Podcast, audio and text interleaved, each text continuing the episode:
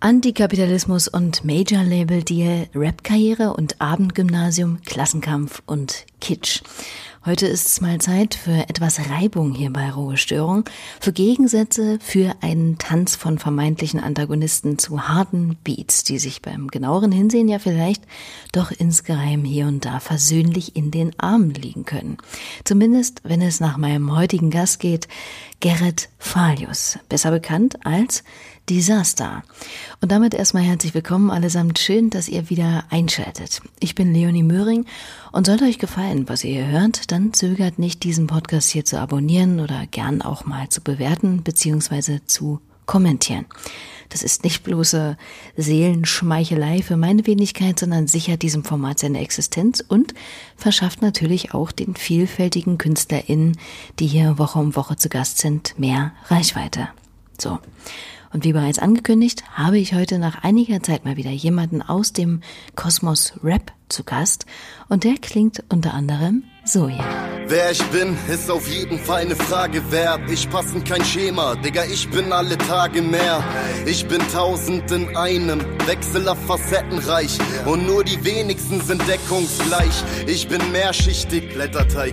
Ich bin Angeber, Wichser, einer, der alles besser weiß. Chef am Mike, Equalized, Philosoph und Schreibmaschine. Einer, der gelegentlich in Abgrund fällt. Eislawine. So die Selbstbeschreibung von Disaster auf dem Track Wer ich bin aus seinem Debütalbum Kontraste.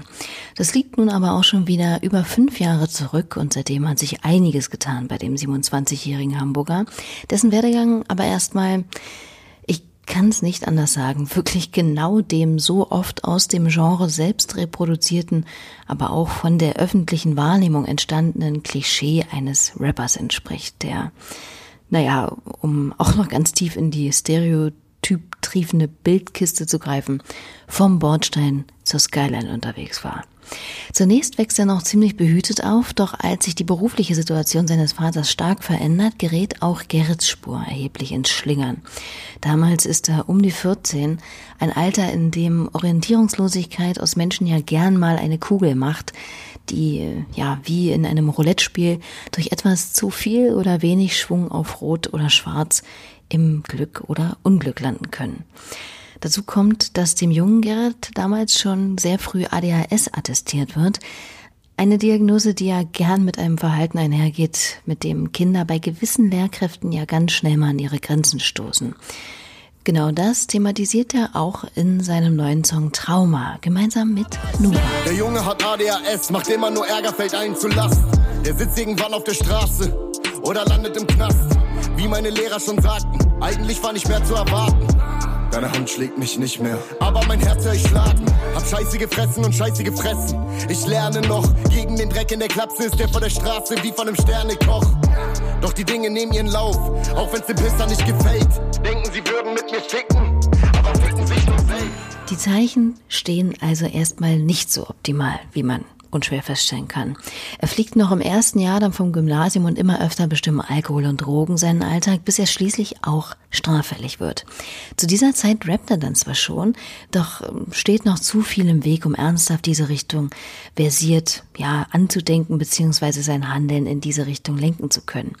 Der große Knall kommt er dann aber, als er wegen schwerer Körperverletzung verurteilt wird und sich erstmals so richtig mit den Konsequenzen seines Handels konfrontiert sieht.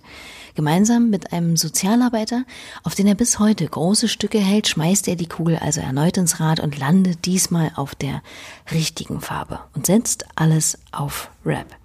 Es folgen einige Mixtapes, Shows als Support Act von Contra K und dann wird er 2017 beim Major Label Warner gesigned, worauf er auch sein Album Minus mal Minus gleich Plus veröffentlichte, das auch gleich mal auf Platz 16 der deutschen Albumcharts landete. Die Themen bleiben mitunter autobiografisch, werden allerdings auch zusehends politischer und zu gesellschaftlich klaren Statements, in denen es immer wieder um die Chancenungleichheiten oder Kapitalismuskritik geht. Denn Disaster ist keiner von denen, die ihre Geschichte, dessen Ausgangspunkt ja so vielen anderer Jugendlicher gleicht, als neoliberales Märchen vom Straßenjungen zum Boss verkauft, wie es zum Beispiel auch auf dem Track Glücksrad deutlich wird. Von Anfang an sagen sie uns, dass man nix ist, wenn man nix hat. Arm oder reich, alle Augen aufs Glücksrad. Tic-Tac, du bist, was du bist, wenn es Hate heißt. Manche kommen als nix auf die Welt, dann sagt man dir, du könntest alles sein, wenn du mitmachst und dass es deine eigene Schuld ist, wenn es nicht klappt. Ja, jeder kann es schaffen, doch nicht alle. Von zehn hier bleiben neun auf der Strecke, also vergiss das. Ein Auszug aus dem Track Glücksrad von Disaster aus dem Jahr 2017. Und jetzt beende ich mal die kleine skizzenhafte Reise in Disasters Vergangenheit. Schließlich habe ich mich mit ihm in der Gegenwart von Monitor zu Monitor unterhalten. Und da wollte ich erstmal wissen, wie sich denn das zurückliegende Jahr 2020 für ihn angefühlt hat, nachdem 2018 und 2019 laut eigener Aussage ja zu den bisherigen Besten gezählt haben. Ich bin ein Typ, der, der nicht so gut im Ruhen ist. Und der erste Lockdown war eine der entspanntesten Zeiten, die ich irgendwie überhaupt hatte. Am Anfang. Dann kam, ähm, ich fand es auch gar nicht so schlimm, dass die Tour abgesagt wurde. Ich war ja wirklich, wir waren ja schon äh, äh, in Stuttgart vor Ort mit der ganzen Band und Sack und Pack und hatten schon komplett aufgebaut, Technik eingerichtet und so weiter und so fort. Und dann haben mein Manager und ich äh, uns dazu entschieden, die Tour abzusagen. Einen Tag später wurde uns die Entscheidung auch abgenommen und das hat sich abgezeichnet, weswegen wir dem vorgegriffen haben quasi. Aber ich habe das sofort akzeptiert. Ich fand das nicht, äh, ich fand das nicht schlimm. Nur mit der Zeit äh, hat man dann wieder, am Anfang war es totale Entspannung, dann sehr viel Zeit zum Nachdenken, dann irgendwie äh, in einem Viertel wohnen mit zum Teil verrückten Nachbarn und merken, wie die lagerkollapsmäßig sich gegenseitig die Köpfe einschlagen, das Elend hier irgendwie so beständiger vor Augen haben. Also dieses Jahr war auf der einen Seite auch ein sehr erfolgreiches Jahr. So, es ist äh, äh, ähm, ein sehr erfolgreiches Jahr für mich, wo viele Sachen sehr gut liefen und viele Sachen sehr gut funktioniert haben. Andererseits natürlich die, äh, die, den Struggle und die Probleme, die alle anderen äh, auch irgendwie gerade haben. Und ähm, deswegen würde ich sagen, 2020 war nicht besser als 2019, aber auch nicht zwingend deutlich schlechter. Anders. Das war es in jedem Fall. Disaster gehört auch zu den KünstlerInnen, die im Prinzip pünktlich zum ersten Lockdown ein Album veröffentlichten und folglich keine dazugehörige Tour spielen konnten. Ein Jahr also im Prinzip schon live abstinent. Wie schlimm ist es denn? Unfassbar, unfassbar. Ich habe, ich hätte 35 Shows gespielt. Ich merke, ich habe 2020, wenn du mich fragst, noch besseres Jahr, schlechteres Jahr. Ich wollte 2020 eigentlich gar keinen Alkohol trinken. Sage ich immer. Ich sage aber, ich wollte mir auch ein neues Auto kaufen und äh, 35 Shows spielen. Und ähm, neues Auto kommt jetzt wahrscheinlich bald, aber das ist ein anderes Thema. Aber es ist so, dass ich ähm, extrem viel getrunken habe.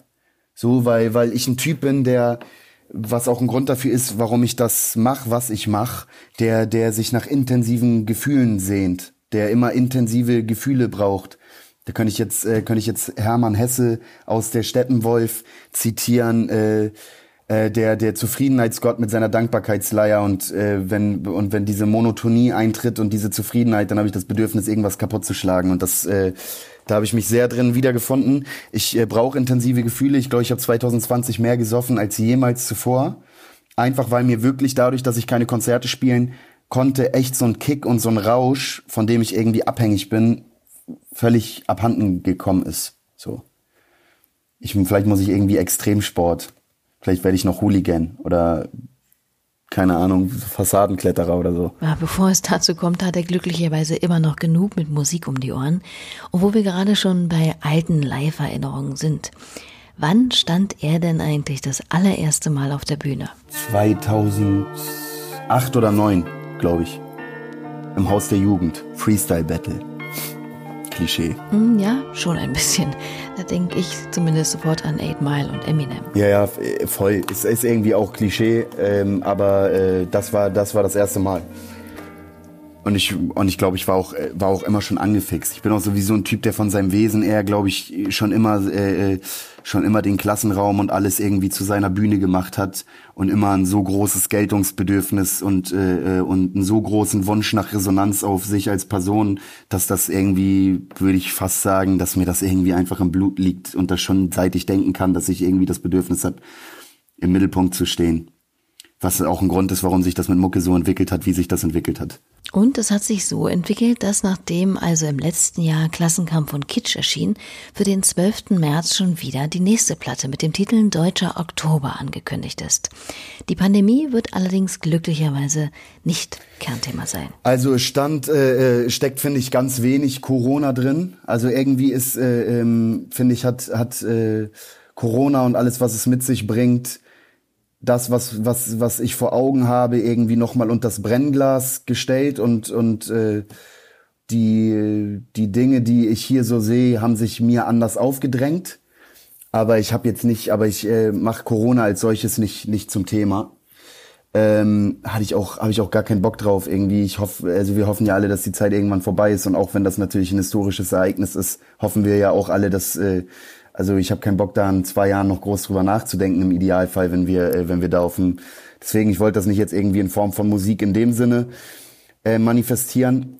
Also es war gar nicht. Ich bin aber auch sowieso ein Typ. So mein Leben, äh, mein Leben funktioniert seit jeher so, dass ich eigentlich nie große Pläne habe und nie große Pläne schmiede, sondern irgendwie immer einfach nur schlau genug bin, mich, mich an, ans Gleis im Bahnhof zu stellen und, und äh, schlau genug zu sein, auf Züge aufzusteigen, wenn sie vorbeifahren.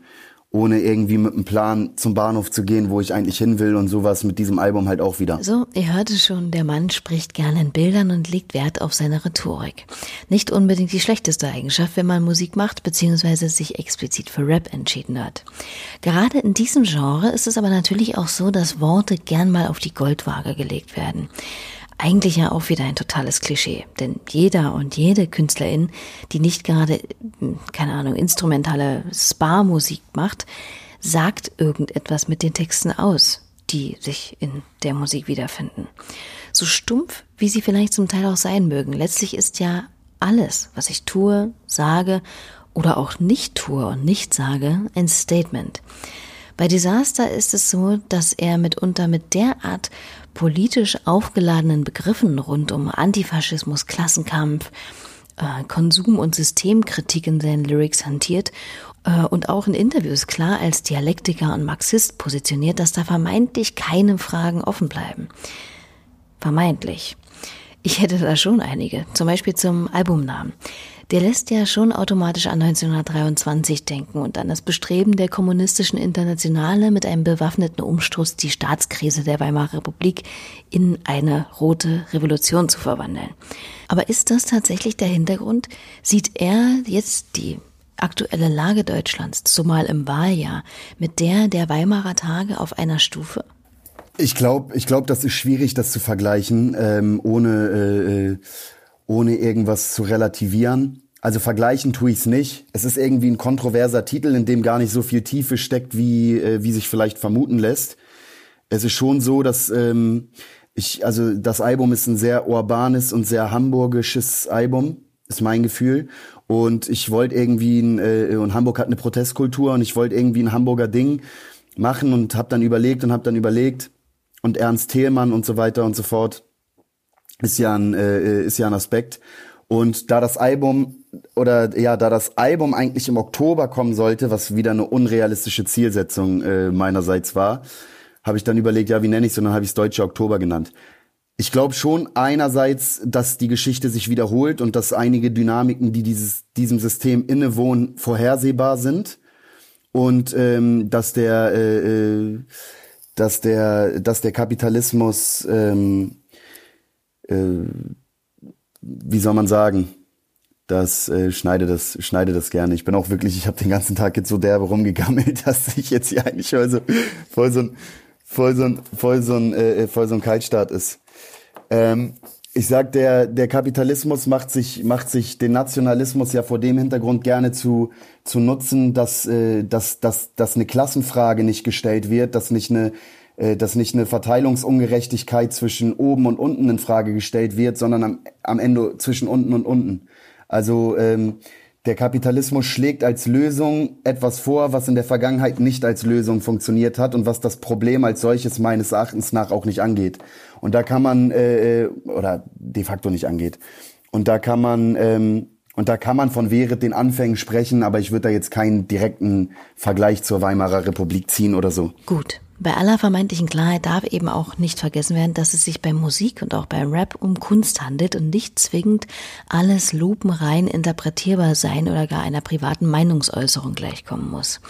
Kunst kann halt provozieren, kaschieren, überhöhen und überspitzen und ist ja immer noch Produkt der Gesellschaft und der Welt und nicht umgekehrt. Aber irgendwie wird das gerade im Rap allzu gern vergessen, habe ich manchmal den Eindruck. Man kann Texte, Inhalte oder Images zwar super langweilig oder auch total daneben finden, aber es sollte dennoch nicht alles, was im Rap passiert, irgendeiner Doktrin von Authentizität unterworfen werden. Auch bei Disaster müssen die Botschaften seiner Songs nicht automatisch völlig kohärent in seiner Person aufgehen. Das meinte ich anfänglich auch mit der vermeintlichen Widersprüchlichkeit. Denn im Prinzip gibt es ja, ja fast zu allem mindestens einen Einwand, eine Kritik oder Antithese. Disaster bezeichnet sich zum Beispiel als Marxist, will aber auf frische Nike-Schuhe oder den Major-Deal nicht verzichten. Daran wird sich zum Beispiel gern mal gestoßen. Obwohl er darauf stets entgegnet, dass er natürlich weiß, Teil des Systems zu sein, das er kritisiert. Aber mal ehrlich, ist Kunst nur gut, wenn sie zu 100 Prozent glaubwürdig ist?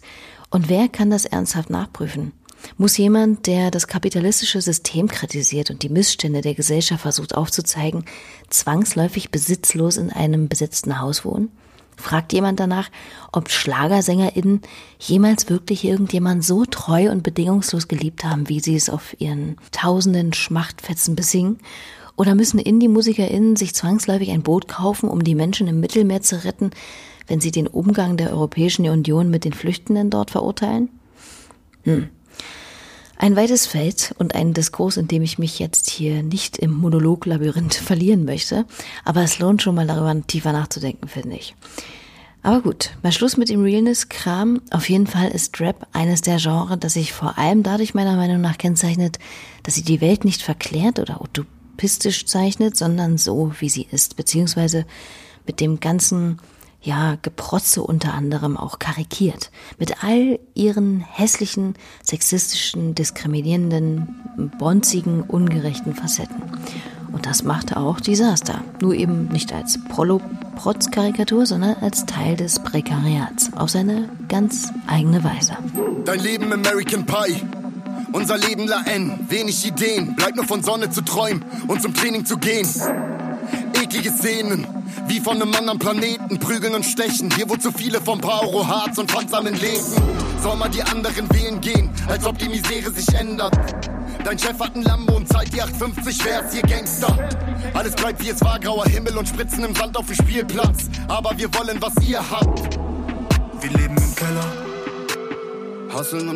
Sick featuring Desert, auch eine der neuen Singles seines kommenden Albums Deutscher Oktober.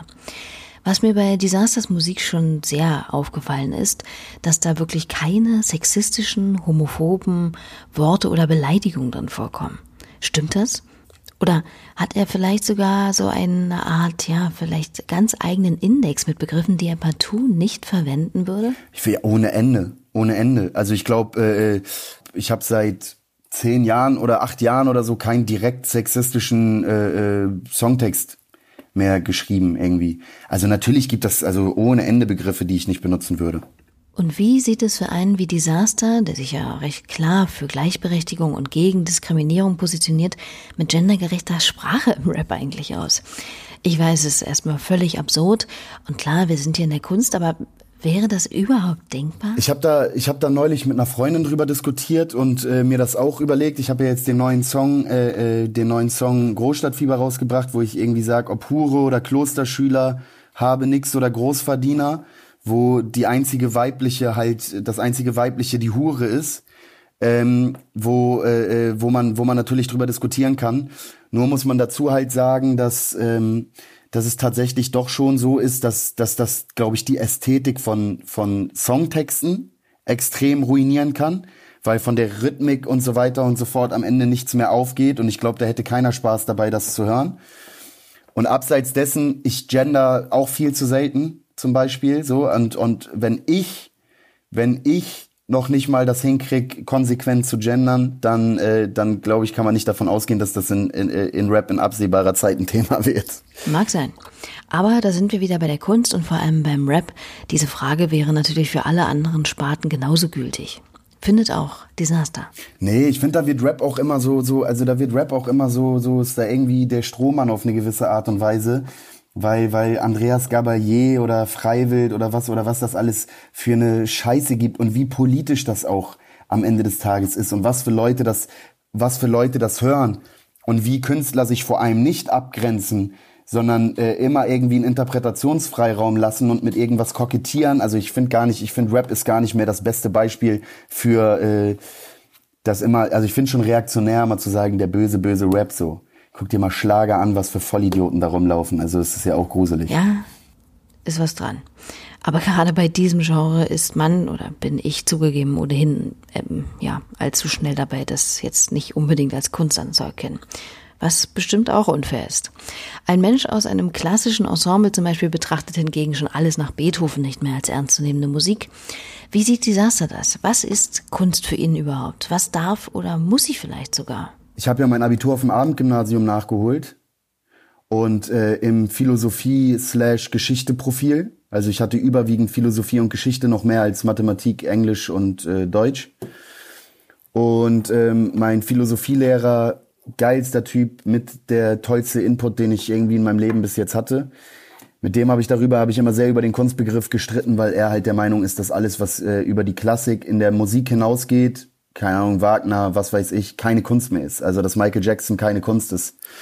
Und was das eigentlich nur zeigt, ist, dass ich glaube, dass das ganz schwer zu sagen ist, was Kunst ist. Zum einen, also das ist, also ich glaube, beziehungsweise nicht nicht in einem Podcast. Also vielleicht vielleicht schreiben wir irgendwann mal zusammen ein Buch darüber. So so ein Thema ist das. Ne?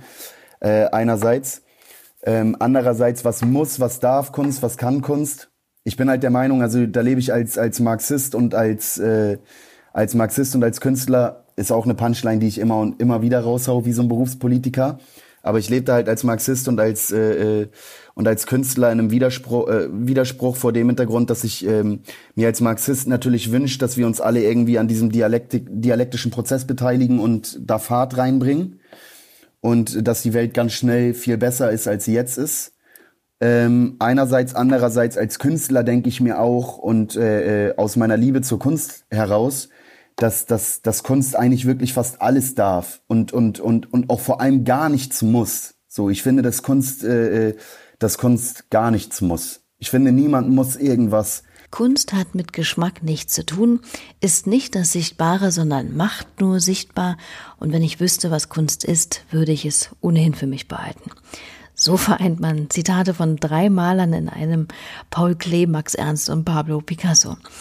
Disaster hat sich bei seiner Kunst auf jeden Fall dazu entschieden, explizit und nicht auf einer Metaebene politisch zu sein. Auch Rassismus ist demnach natürlich auch ein Thema.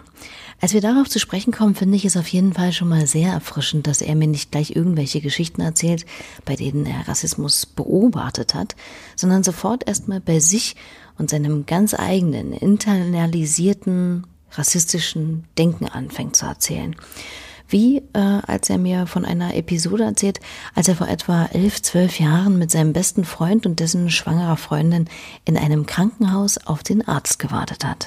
Dann meinte die, äh, die Ärztin, äh, die Krankenschwester, Professor Doktor, bla bla bla, kommt gleich.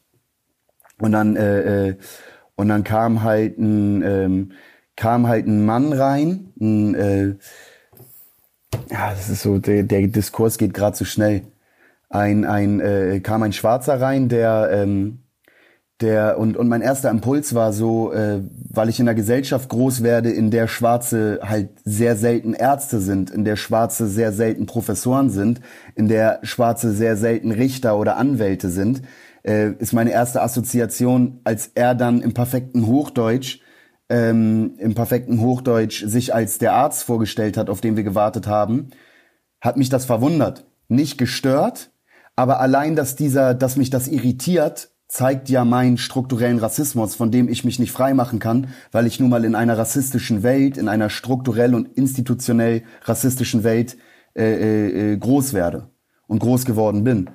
Das habe ich in dem Moment natürlich nicht so kritisch reflektiert. Schon kritisch reflektiert, auch mit 15 schon. Aber retrospektivisch kritisiere ich das natürlich anders. Und dann habe ich so ganz persönlich auch Erlebnisse gehabt, wie früher sind wir viel draußen gewesen. Ich habe ja so, ein, so einen leichten Straßenbackground, sagen wir mal. Und ähm, irgendwann im Laufe des Abends kam immer die Polizei und da habe ich schon auch so Sachen erlebt, wie äh, ich der einzige Blonde und und dass die Polizisten dann Sachen sagen wie geh du mal weiter, du hast damit nichts zu tun. Also habe ich da schon äh, meine Privilegiertheit gemerkt. Ähm, an anderen Stellen bin ich, glaube ich, auch äh, bin ich mit meinem Werdegang auch auch unterprivilegiert, nur halt nicht in dieser äh, nur halt nicht in dieser Art und Weise. Und ja, klar, da merke ich meine Privilegien andauernd. Auch, dass ich mit, mein, mit meiner äh, Vielzahl an Straftaten und auch schwerwiegende Straftaten zum Beispiel nie eine, äh, zum Teil nie eine Haftstrafe bekommen habe, äh, hat, glaube ich, auch tatsächlich damit zu tun. Dass ich mich gut ausdrücken kann, dass ich gutes, äh, gutes Deutsch spreche, dass ich irgendwie äh, charmant bin und dass die Leute, die mir da dann im Gerichtssaal gegenüber sitzen und über mich urteilen, sich wahrscheinlich anders mit mir äh, identifizieren können, als sie es mit Hassan oder was weiß ich können. Tja, und da Desaster das eben so bewusst ist, teilte er auch gleich mal an einer der richtigen Adressen dagegen aus. Alice, lass das mit der Festung Europa. Geh doch wieder ins Büro zu Goldman Sachs und spiel Poker, Alice. Sag nicht Kopftuchmädchen, mach nicht so, Alice. Bund deutscher Mädel und dein Opa sind tot, Alice. Wir sind froh, Alice. Lauf nicht mehr beleidigt weg, hör mal zu und stell dich der Diskussion, Alice. Dass du dich nicht schämst, Alice. Du bringst Arme gegen Arme auf, aber was weißt du schon von Problem, Alice? Geh nach Haus, genieß dein Reichtum, Alice. Behalt den neoliberalen, rassistischen Scheiß für dich. Grinsekatze, Wutmacher, weißer Hase. Alice im Wunderland, Alex Gauland, Jörg Moy, alte Männer. Aus dem 2019er Album Bohemian, Alice im Wunderland. Eine Reaktion gab es aus der Ecke darauf nicht. Da müssen vermutlich schon härtere Kaliber her und Köpfe rollen, wie bei KIZ beispielsweise. Aber hätte Disaster überhaupt Bock, aus der Kunst heraus äh, so in einen direkten Diskurs zu treten? Ich weiß nicht, äh, ich weiß nicht, ob das Sinn macht, sich mit Politikern, mit Berufspolitikern in einem Rahmen von einer äh, Talkshow zum Beispiel äh, äh, argumentativ auseinanderzusetzen vor dem Hintergrund, dass, äh, dass das rhetorisch in der Regel so aalglatt ist, dass es irgendwie darum geht, seine Punchlines durchzubringen und, und nicht wirklich darum geht, irgendwie einen dialektischen Meinungsaustausch äh, äh zu betreiben und am Ende einen Konsens zu finden. Darum geht's ja nicht. Die Erfahrung habe ich gemacht, als ich mit Katja Suding mich äh, irgendwie getroffen habe. Die Erfahrung habe ich bedingt gemacht, als ich mich mit äh, Gregor Gysi getroffen habe. In der Form, dass, ähm, dass wir zwar an vielen Stellen auf einer Wellenlänge sind, aber man schon auch merkt, dass, dass, dass, äh, dass, dass eine Frage halt wie so ein Trichter ist, auf die es hunderttausend Antworten gibt und mit einfachen rhetorischen Mitteln kann man was ganz anderes antworten, als was eigentlich gefragt wurde und so seine Punchlines durchbringen. Und ich habe äh, vor dem Hintergrund, ich habe Bock auf, auf Streiten, ja, ich habe Bock auf Krieg, ich hätte ich hätte Bock auf Gerichtsverfahren oder so, ich hätte Bock auf mich auf so eine Art und Weise zu streiten, aber ich hätte äh, ich ich glaube, ich sehe den Sinn nicht, würde den Sinn nicht darin sehen, mich mit Gauland oder Weidel in eine Talkshow zu setzen. Gut, das wird also 2021 schon mal nicht passieren. Jetzt steht natürlich erstmal das kommende neue Album an und sonst so Konzerte sind ja schwierig planbar, sowohl aktiv als Auftretender als auch als Besucher. Gibt es denn aber ein Konzert, das Disaster wirklich gerne mal besuchen würde, beziehungsweise eine Band, die er gern mal live sehen würde? Also ich will auf jeden Fall gern mal Rammstein noch mal sehen, so äh, äh habe ich habe ich voll Bock drauf. Bin ich immer nicht schnell genug und die Tickets sind ja rucki ausverkauft. Vielleicht muss man da über Vitamin B mal was regeln. Ich bin ein großer äh, großer Rammstein-Fan und habe äh, und hab voll Bock mir das mal live anzugucken wo auch wieder wahrscheinlich ein Widerspruch ist, obwohl Rammstein auch ist schon sehr, sehr, es ist zwischen absolute Ultra-Genies, schwarze Romantik, diebster Scheiß, mega politisch auf eine korrekte Art zu super sexistisch irgendwie kokettieren mit was weiß ich. Also Rammstein ist ja sehr, sehr speziell, ist ja nochmal, also ist das komplizierteste, was ich, was es glaube ich gibt. Ähm, aber äh, das, da hätte ich auf jeden Fall, da hätte ich auf jeden Fall Bock drauf. Da haben wir es mal wieder, das Klischee, dass Rapper natürlich nur Rap und sonst nichts hören. Blödsinn. Warum auch? Wenn man, weißt du, du musst dir vorstellen, wenn man selber Rap macht und das, da haben die Leute eine völlig falsche Vorstellung von. Ich kann doch Rap eigentlich gar nicht mehr hören, da ich einfach dieses Hobby irgendwann zum Beruf gemacht habe, kann ich Rap gar nicht mehr hören, ohne automatisch irgendwie auch zu analysieren. Also für, für so richtig entspannten Konsum fällt Rap in neun von zehn Fällen weg. ich, ich, also es klingt, äh, äh klingt plakativ, aber ich höre eigentlich so gut wie kein Rap weil ich ihn selber mache. Nicht, weil ich es nicht geil finde. Es ist für mich das geilste Genre, das es überhaupt gibt. Und es ist auch die Musik, die mir am meisten zusagt am Ende des Tages. Nur weil ich sie selber mache und, und deswegen irgendwie mit einem analytischen Blick darauf gehe und auch immer in so einen Vergleich natürlich komme, gerade wenn ich Deutschrap höre. Wie macht der das? Wie macht der das? Und so weiter und so fort. Ähm, kann ich das nicht, kann ich das eigentlich nicht konsumieren. Äh, zwischendurch ist auch mal ein Song dabei, den ich mal richtig gut finde und den ich dann auch mal mir mal anhöre. Aber eigentlich, weil dich das gerade verwundert hat, höre ich Coldplay, Rammstein, äh, was weiß ich. So. Ach so, richtig verwundert hat es mich eigentlich gar nicht. Man muss ja bei einigen seiner Songs nur mal etwas mehr auf die Mucke im Hintergrund achten. Ich bin Robocop. Ich bin Robocop. Ich bin Robocop. Ich bin Robocop. Zwischen Hass und Vaterstaat und nem Bausparvertrag hol ich dir nen roten Stern vom Himmel, so wie du das magst. Das ist Klassenkampf und. So viel zum Thema Rammstein, aka Sympathien für harte Riffs. Okay, ansonsten muss man, was die Zukunft betrifft, wohl wie immer abwarten.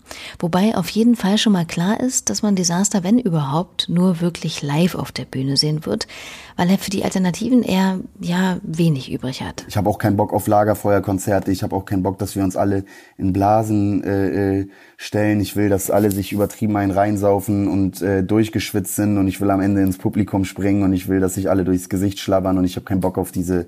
Habe ich von vornherein gesagt. Ich habe auf diese. Das funktioniert auch mit meiner Musik nicht. Also äh, äh, das sehe ich gar nicht. Ich will, will den kompletten Abriss und das, wenn man jetzt so ein Singer-Songwriter ist oder so, dann kann das funktionieren, aber bei mir funktioniert das nicht. Ja, und wenn dieser Abriss dann aber nicht kommen kann, was dann? Tja, dann schlägt Desaster buchstäblich vielleicht einen ganz anderen Weg ein. Dann ähm, habe ich richtig Bock, ehrlich gesagt, jetzt seit seit so seit ein paar Wochen reift diese Idee in mir. Vielleicht ist das auch eine Schnapsidee, aber wenn das im so im frühen Sommer oder oder späten Frühling äh, wieder möglich ist, irgendwie mit gutem Gewissen vielleicht irgendwo hinzufahren, dann würde ich, äh, hätte ich voll Bock mit meinem Hund äh, den Jakobsweg zu laufen oder zumindest irgendwie so ein, so ein Teil des Jakobswegs zu laufen. Also das ist so ein bisschen so ein Ziel für mal Handy, ganz ohne Handy oder vielleicht so ein Prepaid-Handy, damit man im Notfall irgendwie äh, wen anrufen kann, aber mal äh, mal mal Medien Medien Detox äh, machen und mich mal auf mich konzentrieren und auf äh, und auf mein Köter halt. Nun denn, das ist doch eine gute, wohlwollende Aussicht, womit ich diesen Podcast hier getrost sacht seinem Ende entgegenschaukeln kann. Passend zum Schlusswort würde meine Großmutter wohl sagen, lieber Desaster, lieber Gerrit, viel Glück auf all deinen Wegen. Ich sage vielen Dank fürs Gespräch und natürlich auch bei euch bedanke ich mich für eure geschätzte Aufmerksamkeit. Auch für jedes Abonnement und jedes Feedback bedanke ich mich.